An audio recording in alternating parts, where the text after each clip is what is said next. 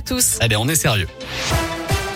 À la une, 13 cas suspects de variant Omicron en France, annonce de Gabriel Attal après le Conseil de défense sanitaire. Le porte-parole du gouvernement affirme qu'il y aura des cas avérés dans les prochains jours, voire les prochaines heures. Face à cette menace, la France a prolongé la suspension des vols avec l'Afrique australe.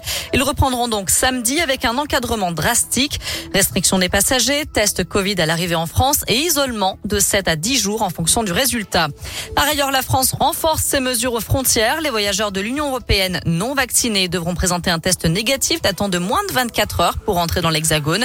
Pour les voyageurs hors Union européenne, il faudra présenter un test de moins de 48 heures, qu'ils soient vaccinés ou non.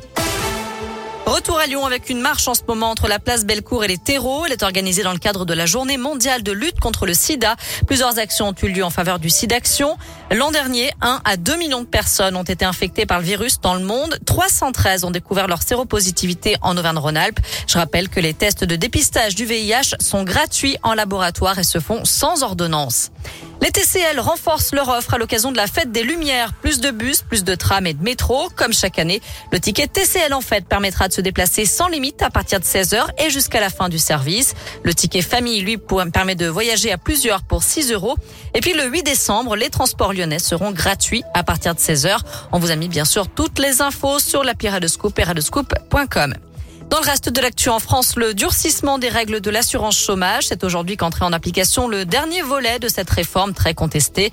Désormais, pour ouvrir ses droits à l'indemnisation chômage, il faudra avoir travaillé six mois au lieu de quatre jusqu'à présent au cours des deux dernières années.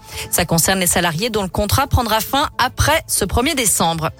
On termine avec Alexandre Astier face au public ce soir. L'acteur et réalisateur lyonnais participe à une rencontre en ligne sur Facebook à l'occasion de la sortie du DVD et VOD du film Camelot premier volet. Le public pourra lui poser des questions en direct à partir de 20h.